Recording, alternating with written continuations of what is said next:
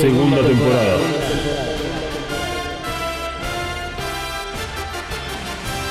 The Reveal Series.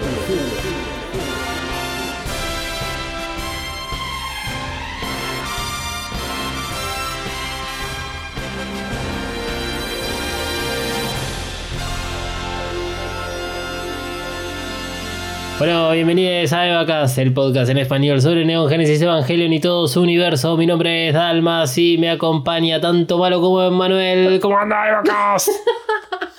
Hola a todos. Es increíble, siempre, siempre hago algo distinto para agarrarlos a ustedes en Upside.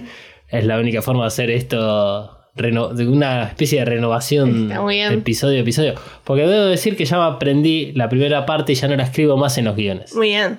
Bueno, te quiero cada vez más arriba mientras más cerca estemos del estreno de la cuarta película. Vengo con un bajón anímico. sí. Este, creo que la, la Sinopharm hizo, hizo que me dé mucha energía los primeros 48 horas después de la aplicación y ahora tengo un sueño que me caigo a pedazos. Es, es así. Eh, gente, vacúnense. Sí. Sí, Le- le vamos a decir al final del episodio, pero bueno, vacúnense. Sí. Y listo. ¿Cómo, ¿Cómo andan ustedes? Estamos a un mes, menos, o, o sea, hoy a 30 días, ayer yo, o sea, ayer se puso una story de que fe- quedaba efectivamente un mes, era justamente 13 de julio, se estrena el 13 de agosto en Amazon Prime Video, la última película de Evangelion. Y bueno, ya estamos, estamos ahí. Sigue pasando lentísimo el tiempo para mí. O sea, no pasó nada de tiempo. Estaría falta bueno- un mes.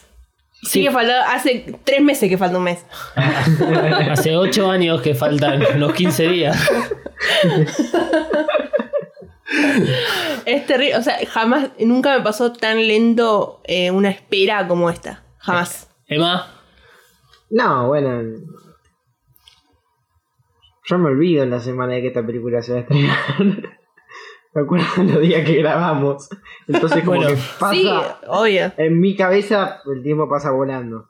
Eso es cierto. Eh, me, me pasó a, a- mm, me pasó hasta ayer. Lo que dice Manuel me pasó hasta ayer.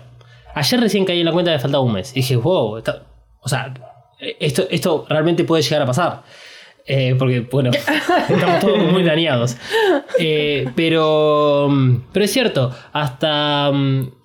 ¿Qué, qué diferente es no, no contar con publicidades en, no sé, internet o en la televisión o en una revista o que en las cuentas de Twitter o de Instagram de clásicas revistas como es La Cosa Cine, que, que estén bombardeando constantemente con próximos estrenos, esas cosas.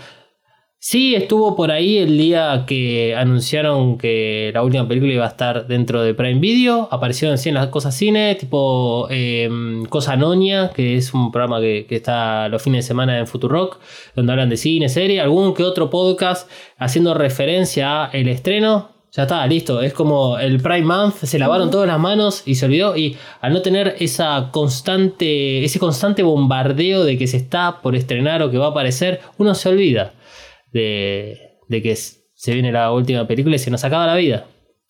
Así es. Así que vamos a tener que, que hacer mucha más eh, fuerza para lograr un, un hype mayor y que Barili esté hablando de Evangelion en Telefe a las 8 de la noche. No sé qué hora está el noticiero de Barili, realmente. Shinji no se va a morir.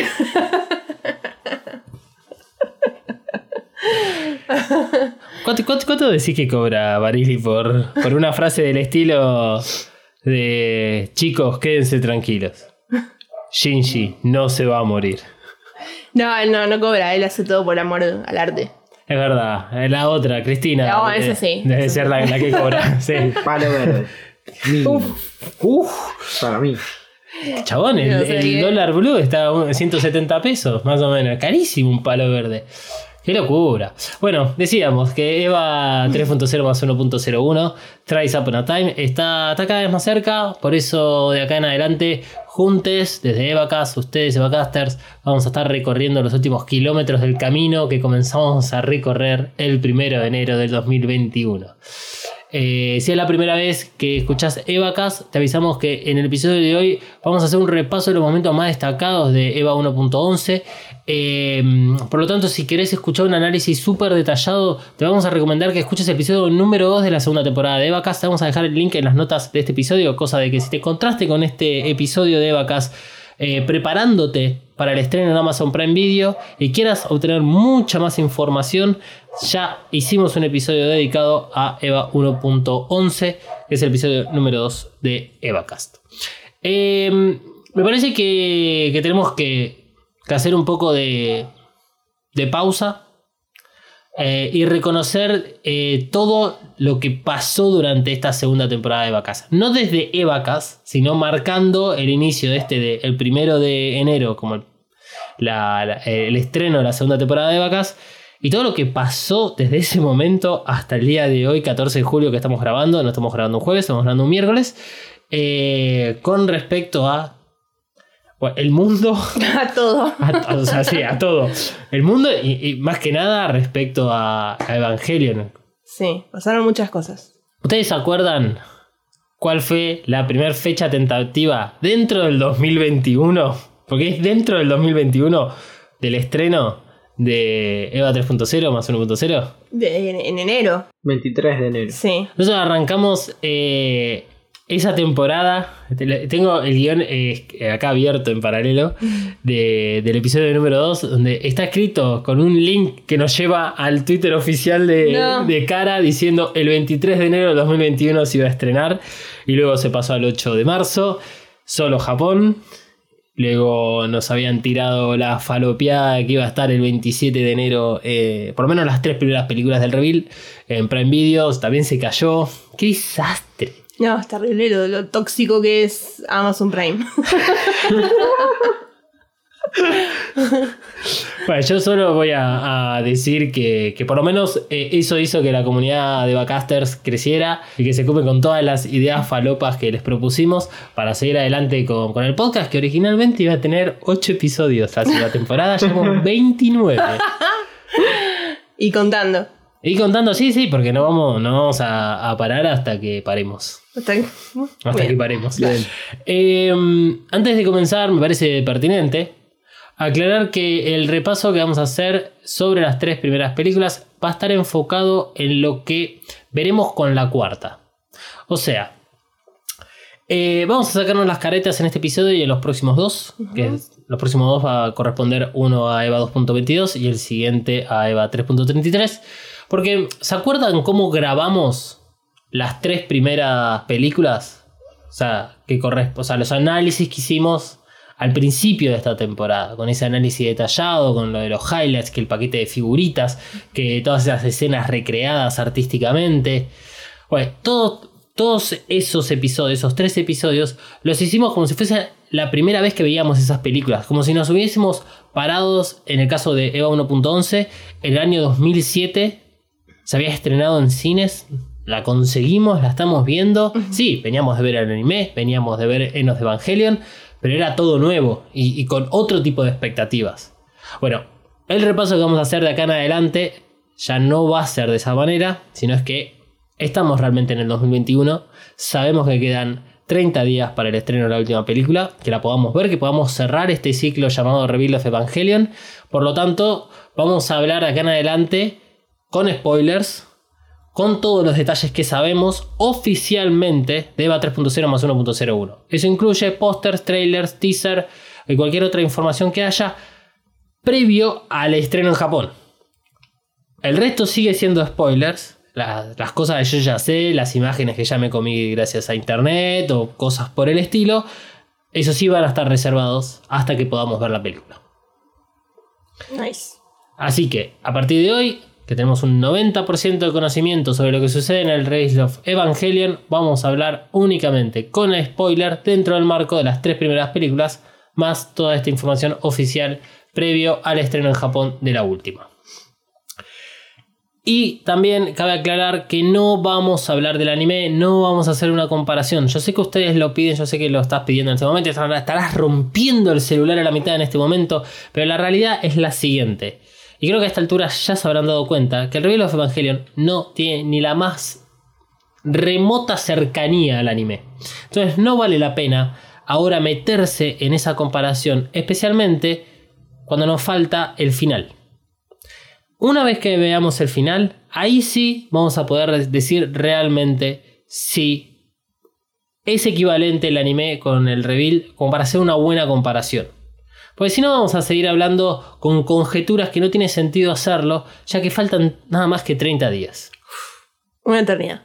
Es una eternidad. O sea que tal vez efectivamente es, es esas teorías falopas que en realidad esta vida que nosotros percibimos como realidad es este, solo una, alunis- as- uy, es, es una alucinación producida por alguna droga como aliens que estamos consumiendo y de repente deja de pegarnos, nos despertamos y estamos en otra realidad y decimos, wow, boludo, qué jodido ser humano.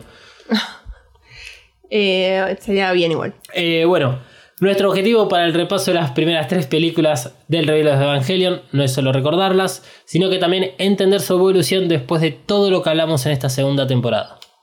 ¿Ok? La vamos a criticar en serio, ¿eh?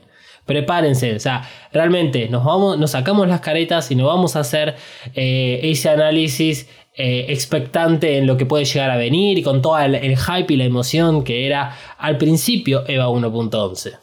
Así es que le vamos a pedir a Misato que indique el despegue y arranquemos para el repaso de Evangelio 1.11 y You Are Not Alone. Evacas cuenta con el apoyo de Coven Studio. Coven Studio, maquillaje y nail art para todos.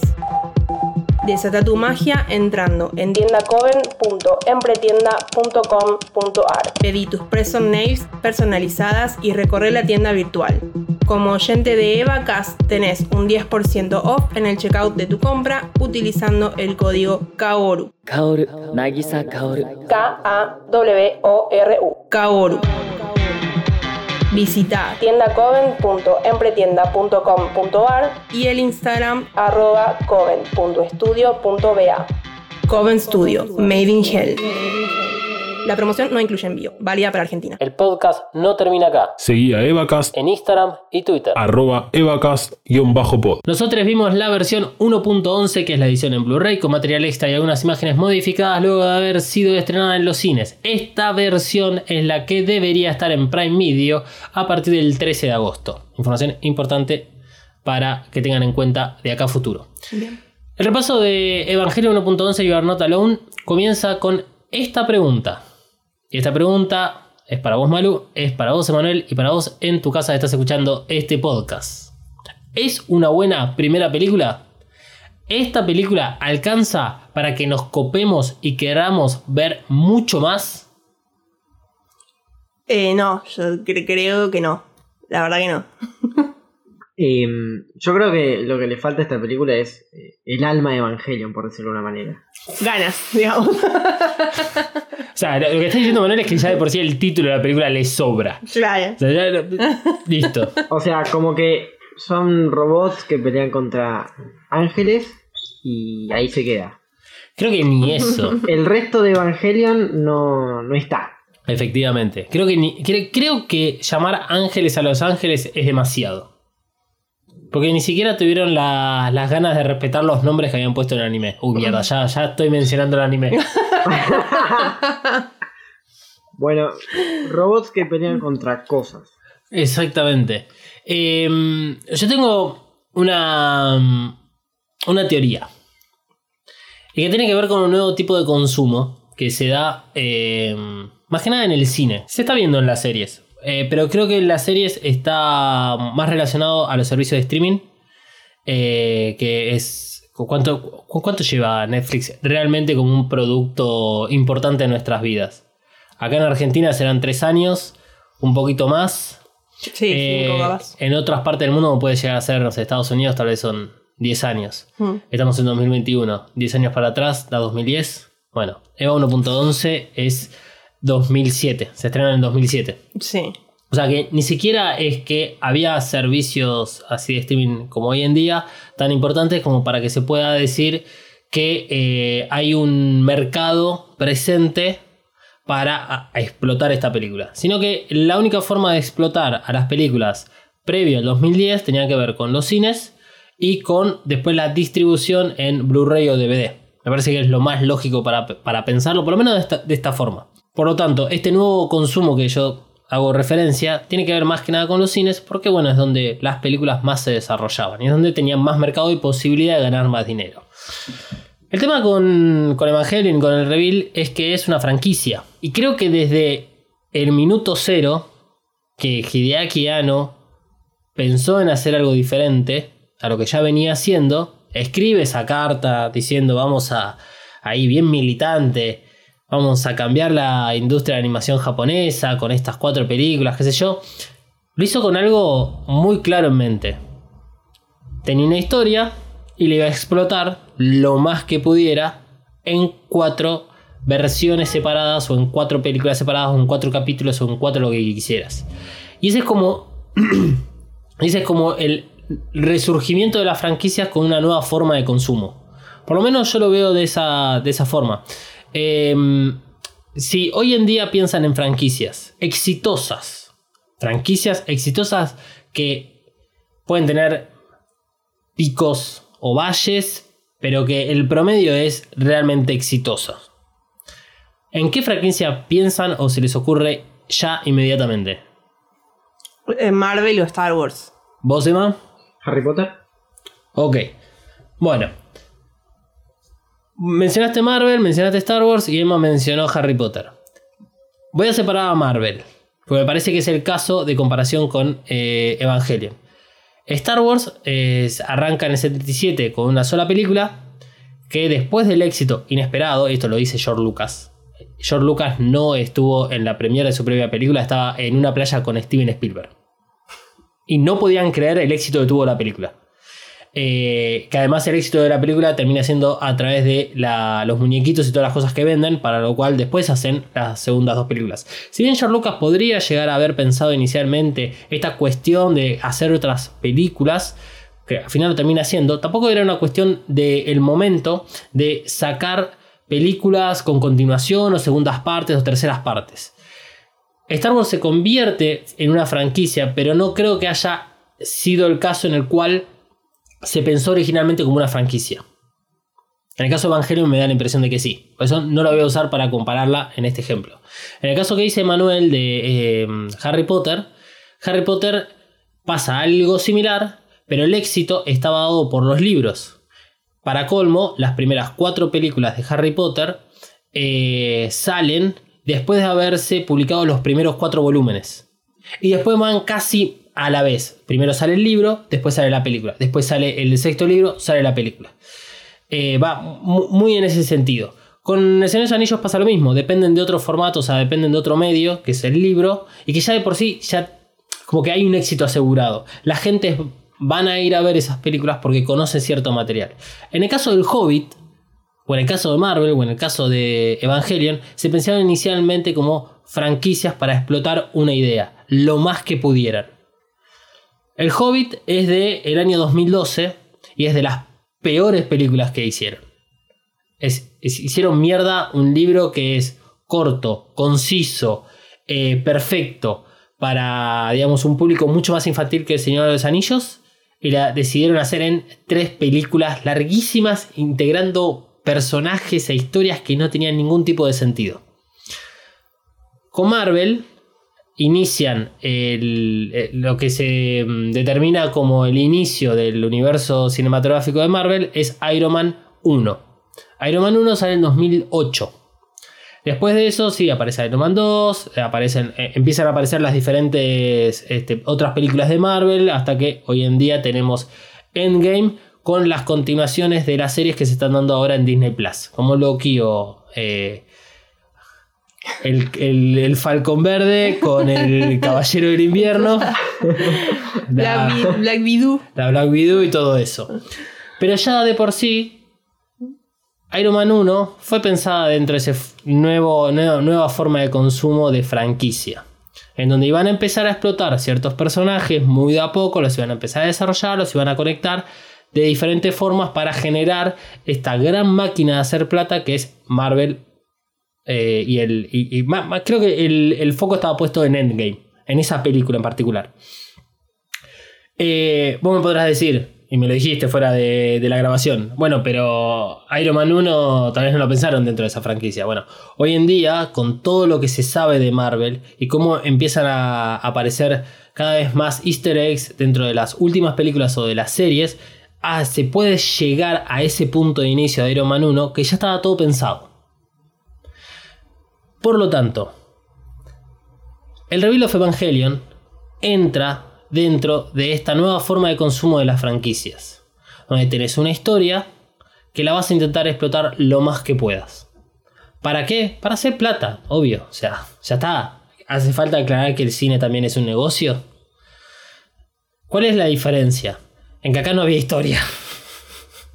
El Reveal of Evangelion demuestra que no hubo nunca una historia presente que eh, la hayan podido mantener a lo largo de las tres primeras películas. Y creo que eso va a quedar muy bien en claro con la cuarta.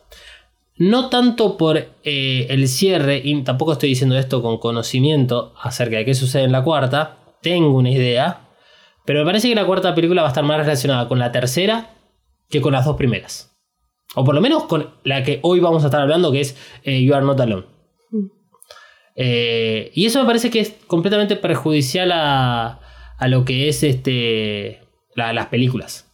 O sea, empezar a producir una serie o una película con esta idea de no me importa si lo hago mal o no estoy cumpliendo, no sé, parámetros que deberían cumplir las historias. Total, yo sé que la gente lo va a ver. Porque no me importa si la primera película es mala. Mientras la segunda logre atraer gente para volver a ver la primera, ya está. Claro. Eso es un poco lo que pasa con la 3. La tercera pasa eso, te obliga a volver a la segunda película, ver el final de la segunda película, a ver si puedes entender qué carajo pasó en esos 14 años. Spoiler alert. No. No. No, y no lo vamos a saber. Es- es- es- es- va a ser así. Eh, no sé qué, qué opinan respecto a esto y si tuvieron esta sensación al retomar eh, lo que es el reveal ya con otro conocimiento. Así, sí. Pues Malu asiente, Emma.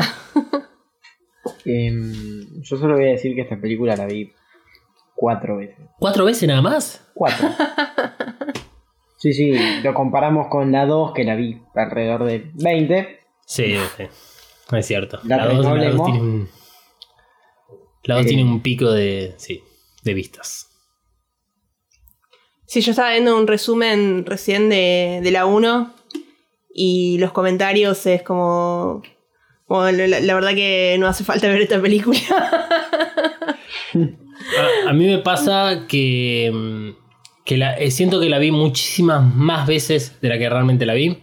Porque es, es como, voy a mencionar el anime, pero es la misma parte del anime, solo que muy resumido. Es como un, te lo resumo así nomás, sí. pero mal hecho, no como el que como hace Jorge que los hace bien. Eh, y sin las partes importantes o las partes que realmente querés ver eh, sobre el comienzo de esta historia. Es lo mismo que se ve también en, en parte de Death and Rebirth, donde hacen todo esa, ese resumen de los primeros 24 episodios. O sea, es algo que ya hemos visto hasta el hartazgo. También es comprensible que por eso tenemos esta película como comienzo de la serie. Porque la gente después fue, bueno, dale, va, vayamos a verla. Vamos a ver lo mismo con los, con los gráficos nuevos y se acabó. Me voy a ir a dormir esa noche y no voy a pensar nunca más en esta película. Eso me parece que es dañino para la industria. Por eso es que arranqué con esta teoría acerca de esta nueva forma de consumo y, el daño que pueden llegar a generar las franquicias. O sea, en ese sentido, porque lo que buscan es todo el tiempo que te quedes enganchado con la estupidez de los superhéroes. Hmm. Sí, que sí, cansa. Llega un punto en que uno se harta. No sé si será por vejez o qué. O sea, veo, no sé, creo que veo a mis sobrinos más emocionados con una nueva película de Marvel o algo así que yo es como, va, otra película de Marvel. Eh, sí. Sí, sí, sí, sí, sí. Eh, esto lo podemos dejar para otro momento para hablar. Así no, no hacemos un podcast sobre Marvel y hacemos un podcast sobre Evangelion. Ya que eh, dijiste que estuviste viendo un resumen, eh, ¿puedes hacer un resumen rápido sobre esta película? Uh, eh, soy malísima explicando eh, películas o libros cuando preguntan de qué se trata, pero bueno, hago todo lo posible. Vamos a, a hacer una cosa. Tenemos. A ver qué tanto podés resumirla en dos minutos. Uh, bueno, eh, está Shinji en Tokio 3, perdidísimo. eh, está llamando por teléfono, aparece Misato. Lo lleva a un lugar donde, bueno, no se sabe absolutamente nada. Eh, lo obligan a subirse a una máquina que el chabón no entiende nada. Le dice, dale, hacelo vos o la piba lo va a tener que volver a hacer. Está Rey toda demacrada, tirada. Eh, se anima. eh, no sé si antes o después va al colegio, lo cagan a trompadas. No, sí, fue después. Eh, va al colegio, lo, lo caga, lo caga trompada a Toshi, porque bueno, la hermana estaba muy perjudicada por todo lo que había pasado. Eh, pero después se dan cuenta que en realidad está bueno lo que hace Shinji y lo hace que Shinji le pegue a él. Eh, bueno, muchas idas y vueltas con el padre que no sabe qué carajo hace. Eh, pensé el chiste Hisa Transponder. Este, y bueno, eh, se entera de la presencia de Lilith. De Misato lo lleva a ver. Claro. Eh, se entiende cada vez menos todo. y termina este, con. Ah, se me fue el nombre del Rey. muchacho. Muchacho. Kaoru. Kaoru. el muchacho. Eh, y termina bueno, con Kaoru despertando en la luna diciendo Shinji, atajame que hay hoy. El atajame que hoy es excelente. Me imagino a Kaoru tirándose de la luna. Cae en, en cámara lenta porque va a tener un recorrido. Sí. Pero una vez que llega a la atmósfera y la toca, va a empezar a, generar llamas en todo su cuerpo. Me gustaría que Kaoru llegue a la Tierra de esa forma. Sí, obvio. Ahí sí me rasgo las, ves- las vestiduras respecto a la religión y me hago, pero religioso de Kaoru. Y yo creo que si ves un chabón cayendo de la luna y algo te replanteas. Mínimamente. Emma, ¿vos podés completar los agujeros que dejó Malu?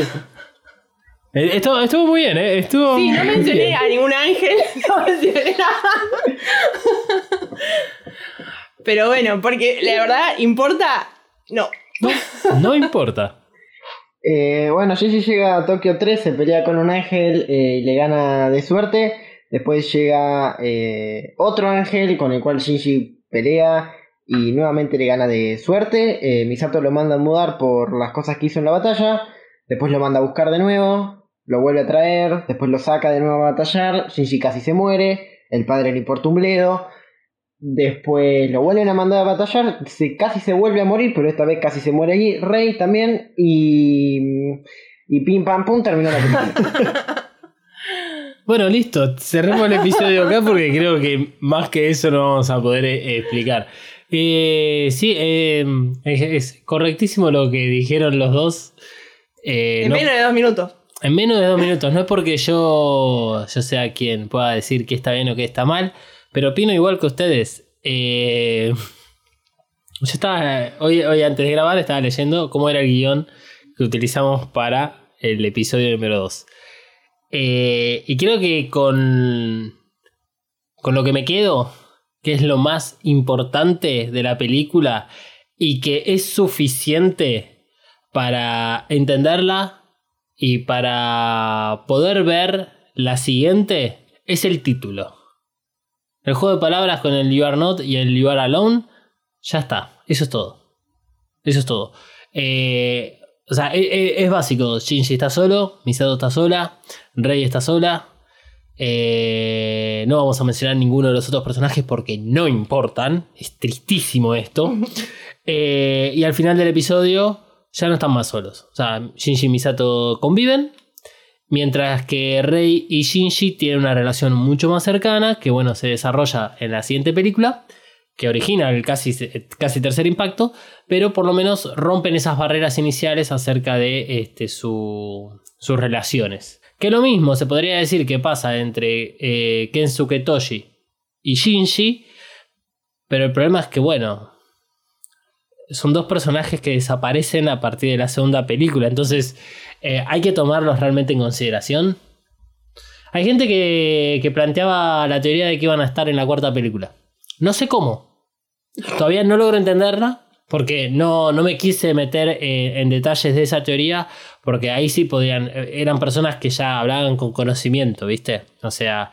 eh, no digo que la hayan visto, sino que hayan obtenido información relacionada al, al estreno en Japón.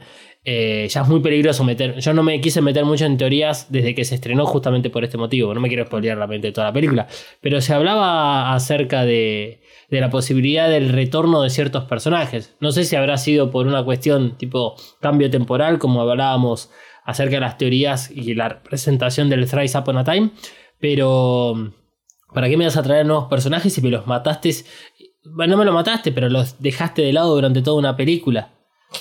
Sí, creo que, o sea, esos dos personajes tienen mucho más sentido en el anime. Bueno, ya sé que dijimos que no íbamos a hablar del anime.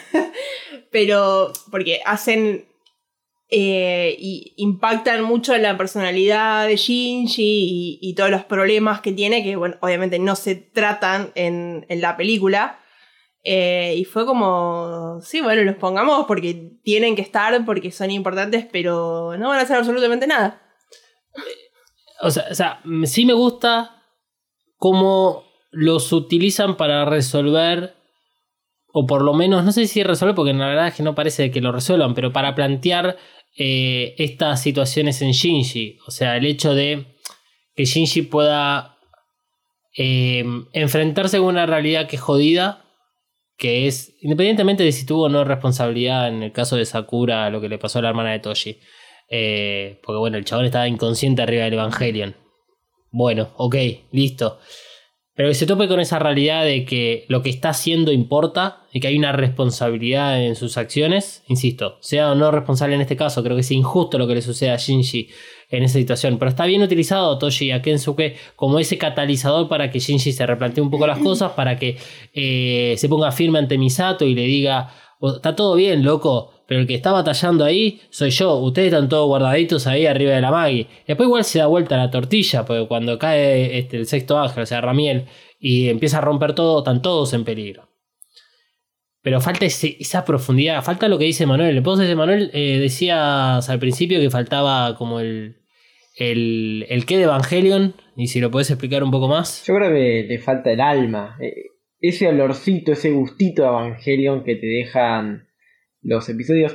Em, ya sé que dijimos que no íbamos a hablar del anime, pero estaba recién pensando en que tardás menos en ver los primeros seis episodios del anime y es mucho mejor. Sí, es verdad, es verdad. Porque esta película dura alrededor de una hora cuarenta. Y los primeros episodios del anime son una hora veinte o menos. Si te saltás la opening y el verdad. ending. Sí, sí, sí, sí, eh, eso es cierto. Eh, bueno, interesante. Eh, gente, si van a ver, eh, si quieren ver el reveal of Evangelion por primera vez, vean los primeros seis episodios del anime, saltándose la intro y el final. Lo van a entender mejor, va a ser mucho más importante para lo que es el personaje de Shinji. Después saltan directamente a la 2, como si no hubiese pasado nada. Pero en todo caso, véanse un poquito de la batalla contra el sexto ángel, alias Ramiel, porque está muy buena. La verdad que. Sí. ¡Oh! qué, qué cosa que. Bueno, eso es algo positivo que trajeron la- las películas. Después tengo otro dato para tirar más adelante, pero ahora qu- quiero engancharme con algo que decía Manuel sobre el anime. Manuel dijo anime una vez, vos también dijiste una vez, yo le dije dos. Vamos a tener que poner un límite. Y si no, vamos a tener que estar con algún tequila o algo que cada vez que alguno menciona o hace la comparación del anime, ¡pumba! Sí. Ahí tomamos todos. Eh, re- retomando lo, que, lo del alma de, de Evangelion, eh, más allá de lo que dice Manuel, tal vez la parte más psicológica de los personajes, la profundidad que adquiere cada uno de ellos, cómo se le van planteando diferentes situaciones en la vida que los van determinando y moldeando para lo que va a ocurrir después en la historia, eh, que eso es inexistente en, en esta película. también se deja mucho de lado toda una cuestión eh, relacionada a las Evangelion y las almas contenedoras. O, o las almas. Las almas incluidas. Bueno, no sé si es. O no importa. Eh, también se deja mucho de lado todo esta, este misterio sobre los Evangelion y las almas que los contienen. Eh, yo en, en el guion que hicimos la otra vez estaba leyendo acerca de la EVA 00, la EVA 01 y cómo planteamos las dudas acerca de si efectivamente en la EVA 00 estaba el alma de Lilith o parte del alma de Yui, que porque, porque Rey, que el accidente que tiene con las pruebas de activación que entra en verse, que por eso queda hecha pelota. Eh, ¿Qué pasa con la EVA 01 de cuanto se activa sola contra Saquiel? Eh, vemos que hay como una especie de rey que se le acerca a Shinji, eh, digamos, en esa, esa escena completamente sacada de contexto, cuando él está dentro de, de la EVA 01. Eh, ¿Qué sucede incluso en EVA 2.22 cuando contra Ceruel se despierta también este, la EVA 01? Todo eso empieza lentamente con cuenta, o sea, a cuentagotas, empieza a drenar y deja de importar. Ya no importan eh, los análisis y los detalles que tenemos escritos acerca de las almas o de las construcciones de los evangelios dentro del reveal. Es todo para prender fuego y tirar a la basura. Porque no, todos lo- los pilotos se pueden subir a cualquier evangelio. Eso, yo no estoy diciendo de que eso sea real, yo estoy diciendo qué es lo que nos muestran. Porque acá es lo que tenemos que entender. Una cosa es lo que nosotros podamos saber, tanto de, tercera vez que lo nombro, el anime o el lore en general de Evangelion. Y otra cosa es el análisis que tenemos que hacer y que, que estamos haciendo en este momento acerca de lo que nos muestran en pantalla. Así como hicimos mucho foco sobre la tercera película, que es una mirada desde Shinji, acá tenemos que entender qué nos están mostrando. Nos están mostrando parte de la historia de Shinji, de Rei y de Misato, que son los tres personajes principales. Risco podría no existir tranquilamente y a nadie le importaría. O sea, podría ser una, una silueta que esté en el fondo y que alguien diga, esa silueta es la que está encargada del proyecto E, alias la construcción de los Evangelion, y que sabe mucho sobre Maggie. Punto. El trío del puente. Bueno, estos van a ser eh, las mismas caras que vamos a poner siempre que hagamos una escena dentro de eh, la Maggie o dentro del cuarto de control. Ah, está el papá de, de Shinji. Que bueno, en este caso está bien porque el chabón es tan misterioso y tiene esa necesidad de estar tan distante con el resto de las personas que es parte de su personaje. Listo. Estrellita, un punto para arriba, bien armado de Ikari, pero tampoco es tan difícil hacer Ikari. Fuyuski es un ida y vuelta que ya no se entiende. Eh, porque ¿cuál es la motivación de Fuyuski de formar parte de toda esta organización para que después en la tercera película le entregue información vital a Shinji sobre su madre. Previo a eso, deberíamos haber entendido o las películas nos tendrían que haber dado información sobre la relación entre Yui y Fuyuski. Para que se pueda entender ese cambio en el personaje, o por lo menos mostrar cuál es la posición que tiene Fuyuski y por qué es que, entre comillas, traiciona a Ikari. No se ve en esta película, no se ve en la segunda película.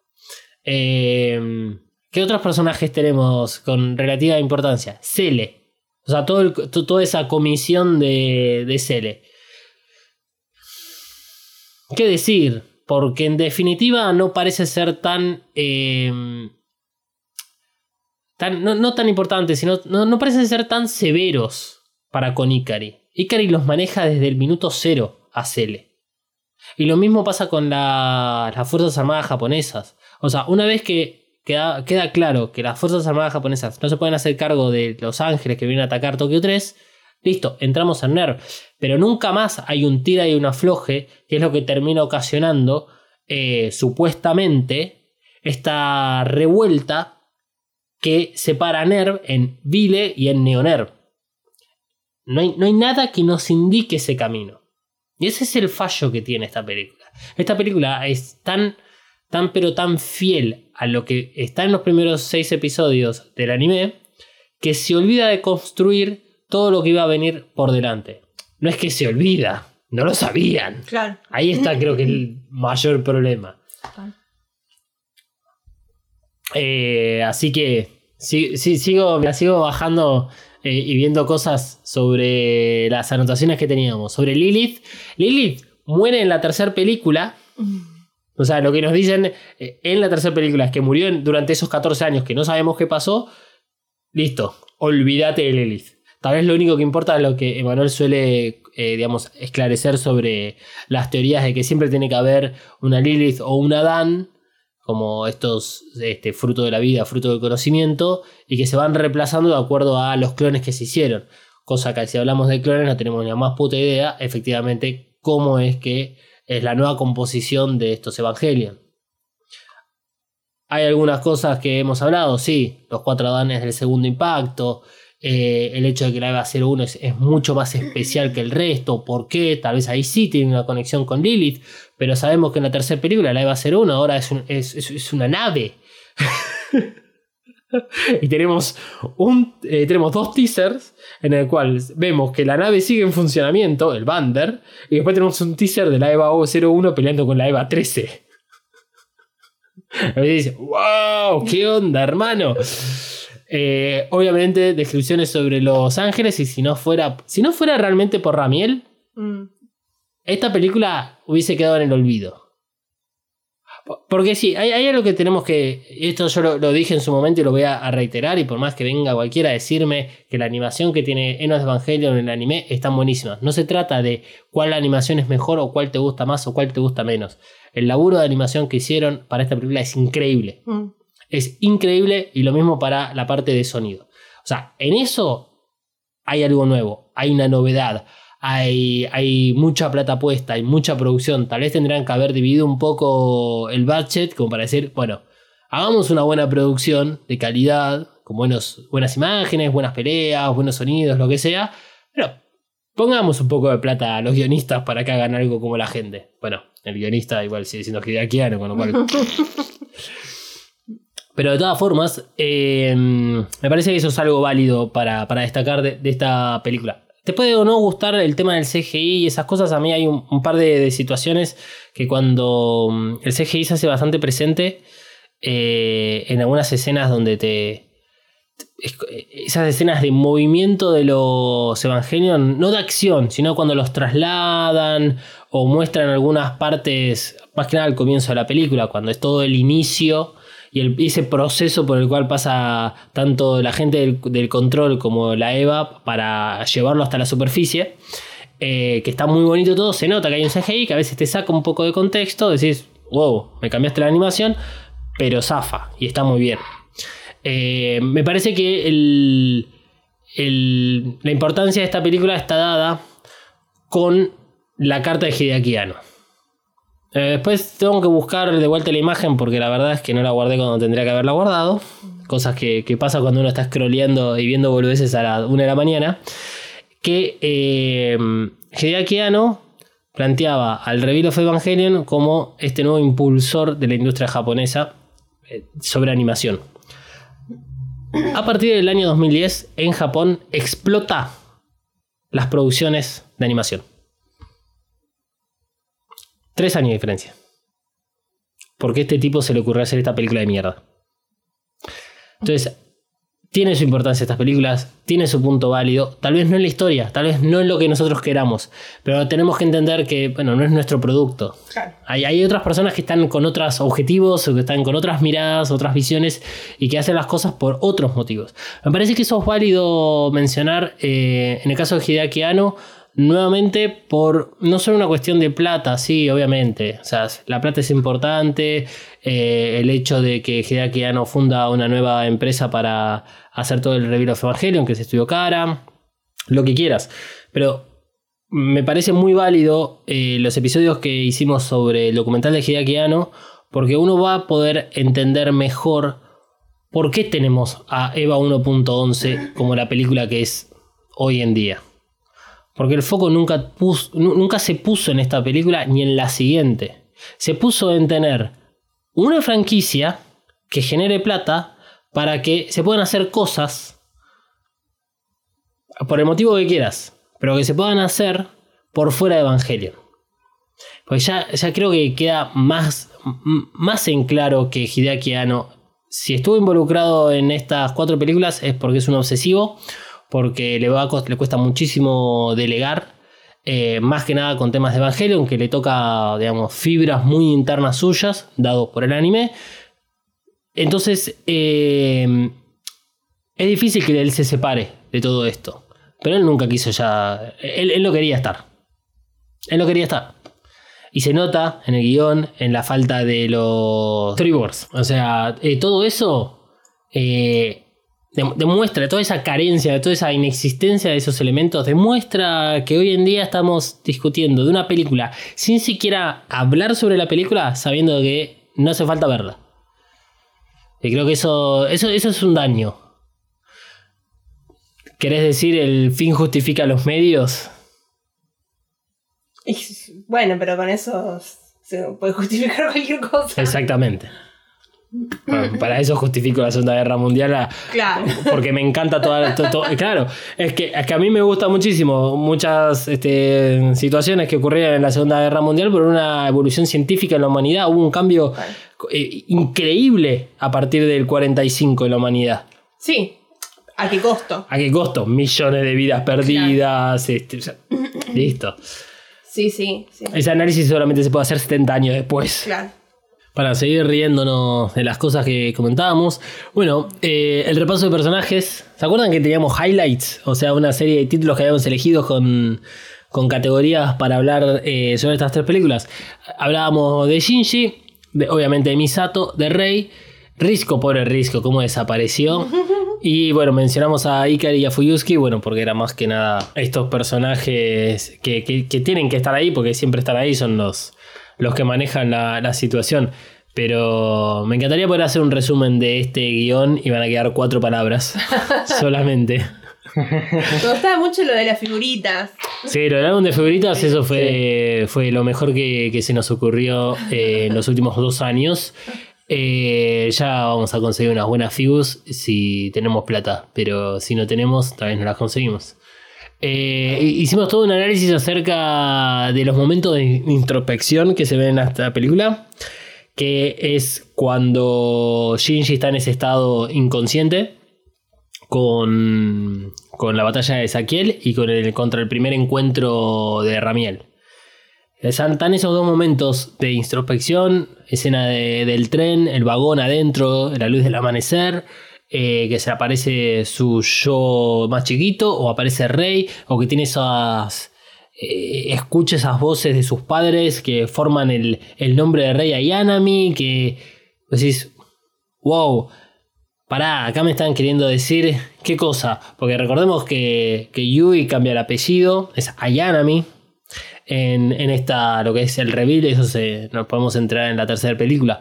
Eh, pero hasta el momento creemos, creíamos que era Ikari todavía y que Gendo era Rokubundi y no, y al final no. Y al final entonces, ¿qué, qué puede pasar? Eh, ¿Rey estaba planeada? ¿Realmente? Eh, hay, hay otro tipo de relación entre Fuyuski, perdón, entre Yui y, e Ikari.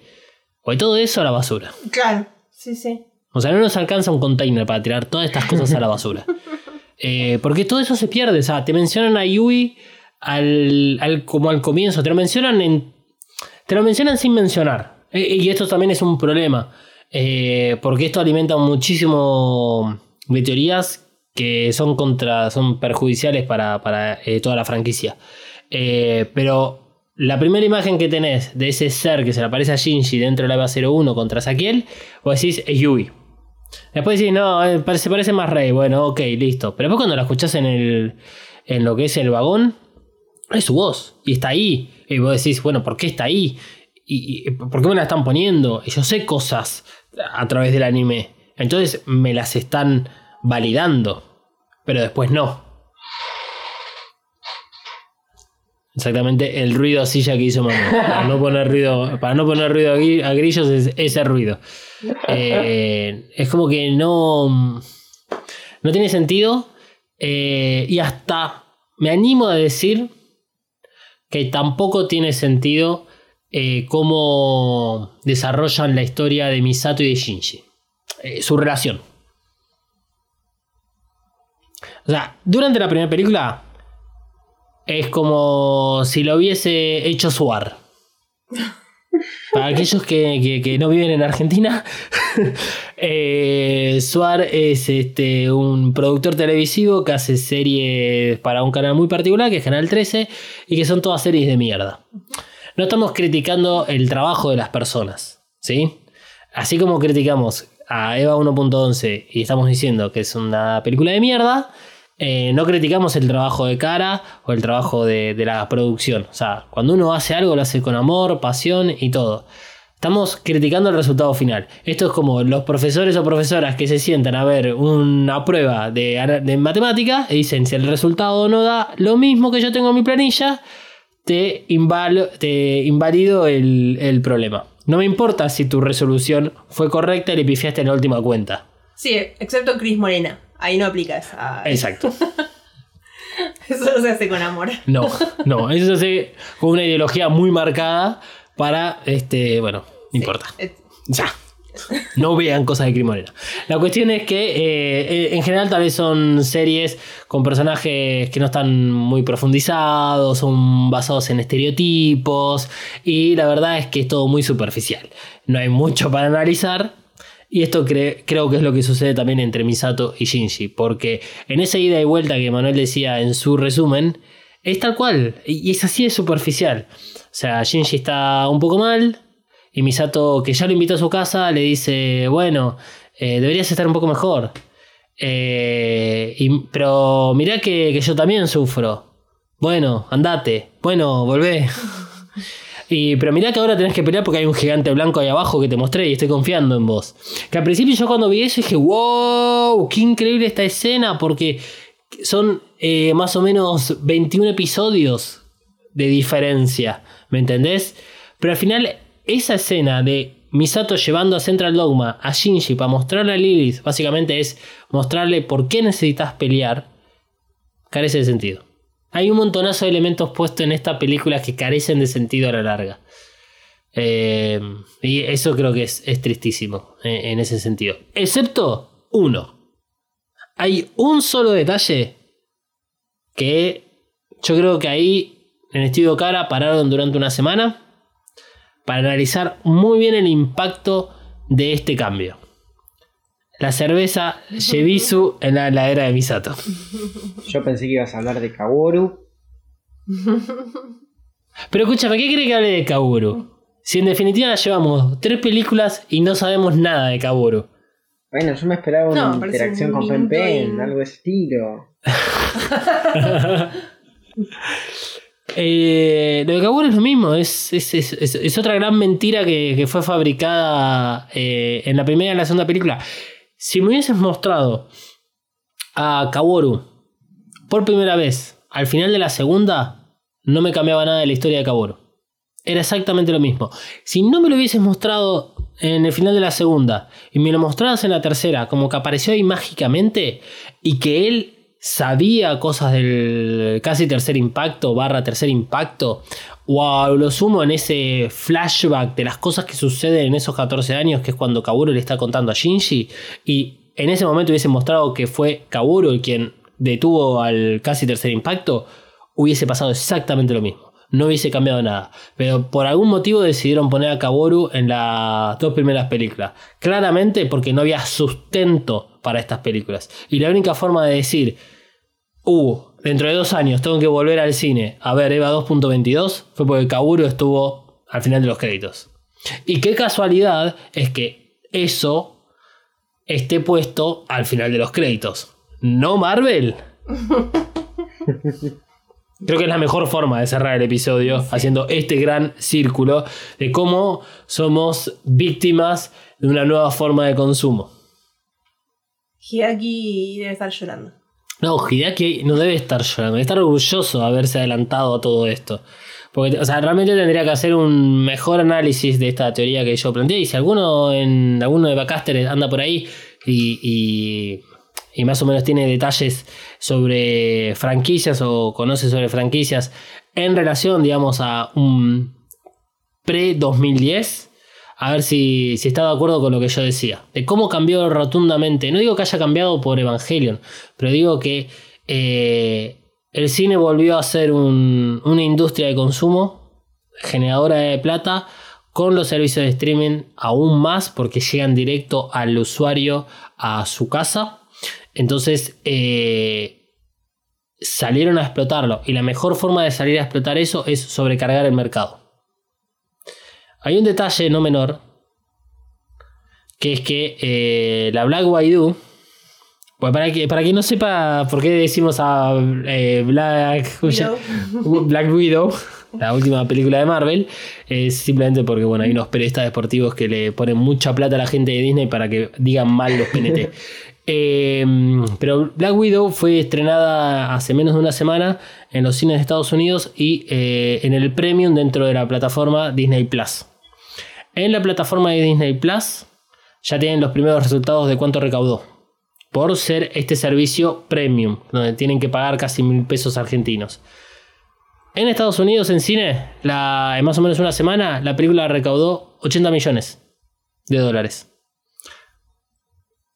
Por Disney Plus, recaudó 60 millones de dólares. ¿Se dan cuenta lo importante que es el, digamos, el servicio de streaming? Más allá de lo que Disney Plus haya decidido de este, hacer un servicio premium para, para verla. Pero eh, eso, esos números demuestran, digamos, la importancia de los, de los servicios de streaming y está justificado eh, que haya cada vez más producciones para todos estos servicios. Y la única forma que nos enganchen es que haya todo el tiempo estos finales eh, después de los créditos. Estos. Tiene un nombre en inglés para lo que es el, el gancho. No me gusta decirlo. pero no me, no me sale bien eh, decirlo en inglés, así que lo voy a decir en castellano. Que es este, el, el gancho para este, continuar viendo y que te quedes enganchado. Lo mismo que te pasa en un libro al final del último párrafo de cierto capítulo para que no te vayas a dormir con la duda. Entonces, bueno, ya fue, me leo otras 20 páginas más. No es algo nuevo, solo que ahora se usa hasta en la sopa. O sea, vas a comprar un paquete de fideos y te dice, uh, si querés saber cuántos minutos necesitas para cocinar la pasta, entra a esta página de internet, es lo único que falta. Pero, hermano, déjame ya en paz un poco. Pero es que estamos viviendo en, en esa vida. Es- estamos en ese momento de consumo. Es, es terrible. Me comí una temporada de la universidad esta del orto de Netflix, no me la Umbrella Academy, que es horrible. Todo el mundo salió a decir que la 2 es buenísima. Pero realmente me tengo que comer toda una temporada de mierda para ver una buena temporada que viene después, cuando la primera temporada la tenías que haber cocinado en dos episodios. Porque no tenés más historia para hacer ahí. Bueno, gente, eso es lo que estamos viviendo ahora.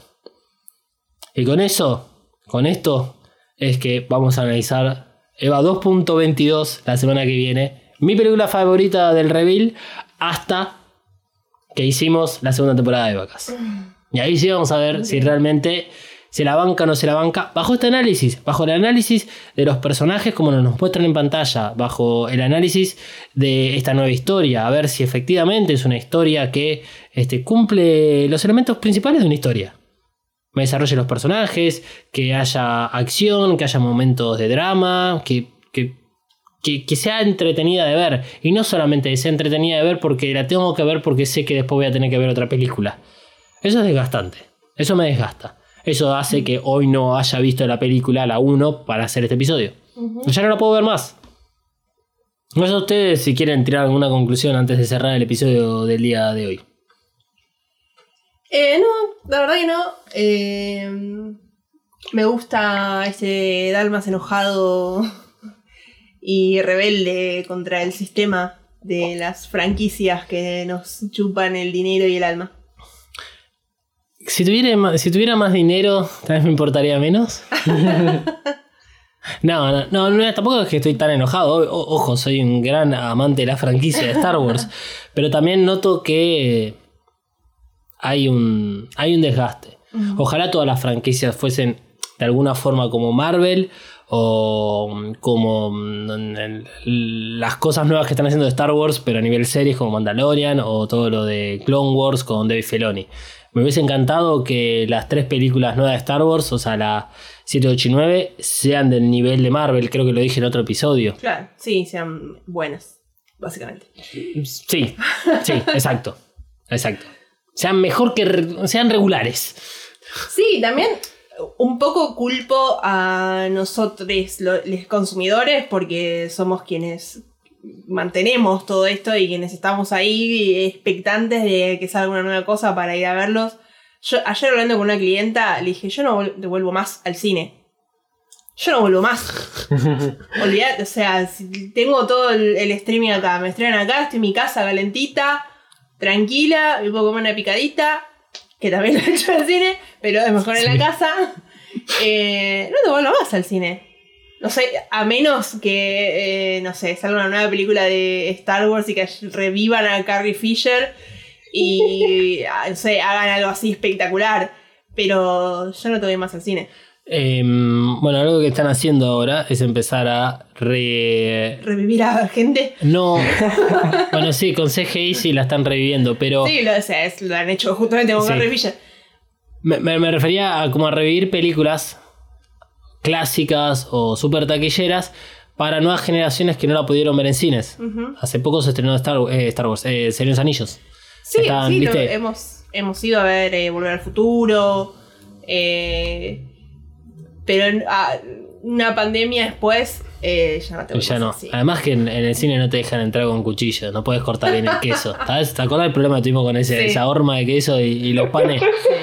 El salame. El salame es imposible. Tenés que andar comiendo como si fuese un churro. Todo grasiento ahí, lo pelás como una banana.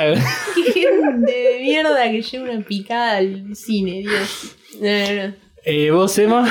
¿Alguna cosa, conclusión para este momento?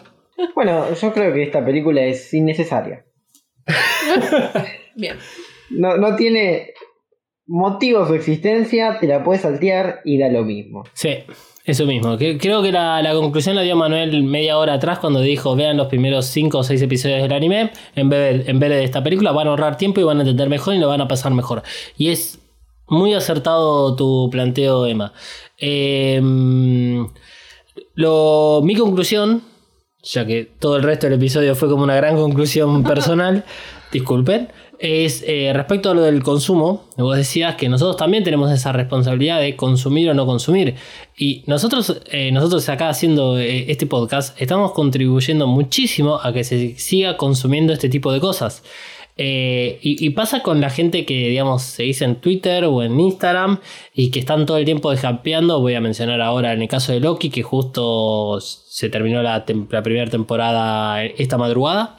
Eh, y que Loki, Loki, Loki, Loki, Loki. Y que no puede ser que todas las personas estén hablando de eso y que hay algo acá atrás que parte tal vez de el- la, la- la compañía productora, digamos Disney, para hacerla fácil, Disney, que alimenta no solo al público, sino a estos influencers que están todo el tiempo buscando los materiales ocultos por la propia compañía productora que después le dan a esos influencers ciertos materiales o ciertas alternativas, ventajas, llegado el caso como una premiere para que tengan más tiempo para analizar y luego hacer videos y luego sumar a gente y todo eso. Sí, pero creo que no es lo mismo, eh, no sé, a un influencer a que le mandan una cajita con la remera, con todo, para que digan, miren, se estrenó, vayan a ver esto, que eh, lo que hacemos nosotros, nosotros en este caso, que es eh, invitar a reflexionar y a criticar y a, y a analizar por qué pasan estas cosas y por qué las consumimos y, y, y realmente qué, en qué fijarnos para poder seguir siendo consumidores responsables dentro de todo. Sí, por eso es que no nos auspicia nadie. Claro, Ahí está la diferencia.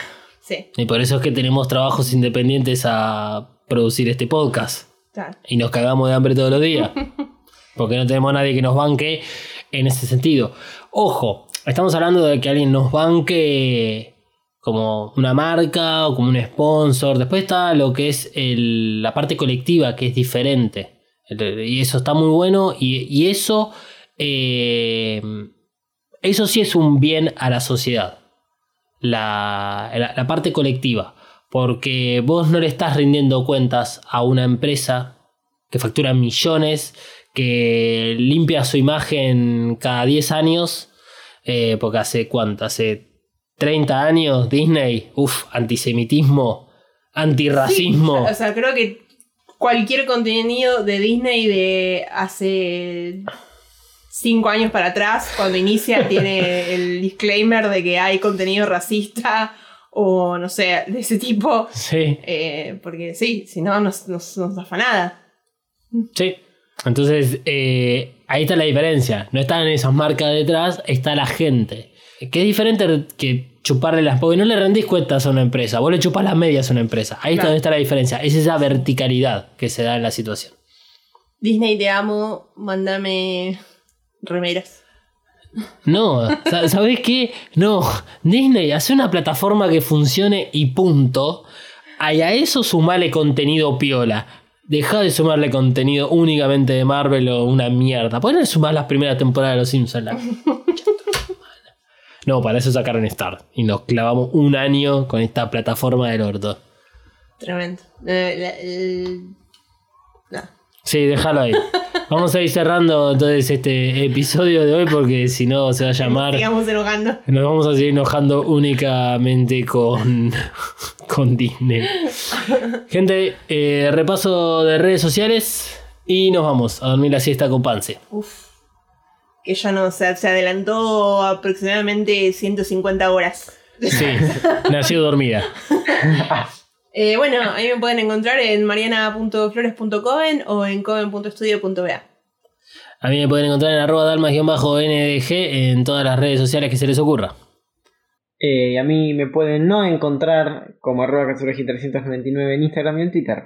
Excelente. Entonces, si no querés encontrar a Manuel en ningún lado, si la querés encontrar a Malu en Twitter e Instagram y a mí me querés encontrar en todo el resto de las redes sociales, ya sabés cómo hacer. Lo único que te vamos a pedir entonces es que si sigas a las redes sociales de Vacas, porque ahí es donde vamos a estar comunicando todo lo que se viene. Ya estuvimos tirando algunas cosas, no escuchamos nada de parte de ustedes acerca del último episodio que fue bastante escuchado y nadie salió a decir, che, ya me hice la cuenta de Twitch. Mm, ¿qué- qué? ¿Y, ahora, ¿Y ahora cómo sigo? Ahora no sé qué hacer. Bueno, Ustedes se lo pierden, ¿eh? Ustedes se lo Porque Se vienen cositas que yo, yo no me las quiero perder. será entonces hasta la semana que viene. Vacas cuenta con el apoyo de Coven Studio. Coven Studio. Maquillaje y nail art para todos. Desata tu magia entrando en tiendacoven.empretienda.com.ar. Pedí tus Present personalizadas y recorre la tienda virtual. Como oyente de Eva EvaCast tenés un 10% off en el checkout de tu compra utilizando el código KAORU. Kaoru. Nagisa Kaoru. K-A-W-O-R-U. Kaoru. Visita tiendacoven.empretienda.com.ar y el Instagram arroba coven.estudio.ba. Coven Studio, Made in Hell. La promoción no incluye envío, válida para Argentina.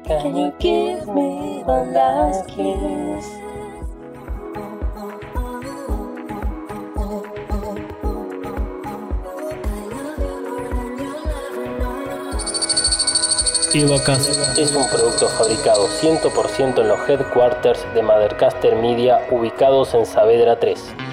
Si querés tener tu propio podcast o ya tenés uno, descubrí mothercastermedia.com. Elegí el servicio que mejor se adapte a tus necesidades y objetivos. Producción, mentoría, cursos, edición y más. Busca arroba Mothercaster en tu red social favorita y no te quedes afuera. Mothercaster Media. Transforma tus ideas en podcast.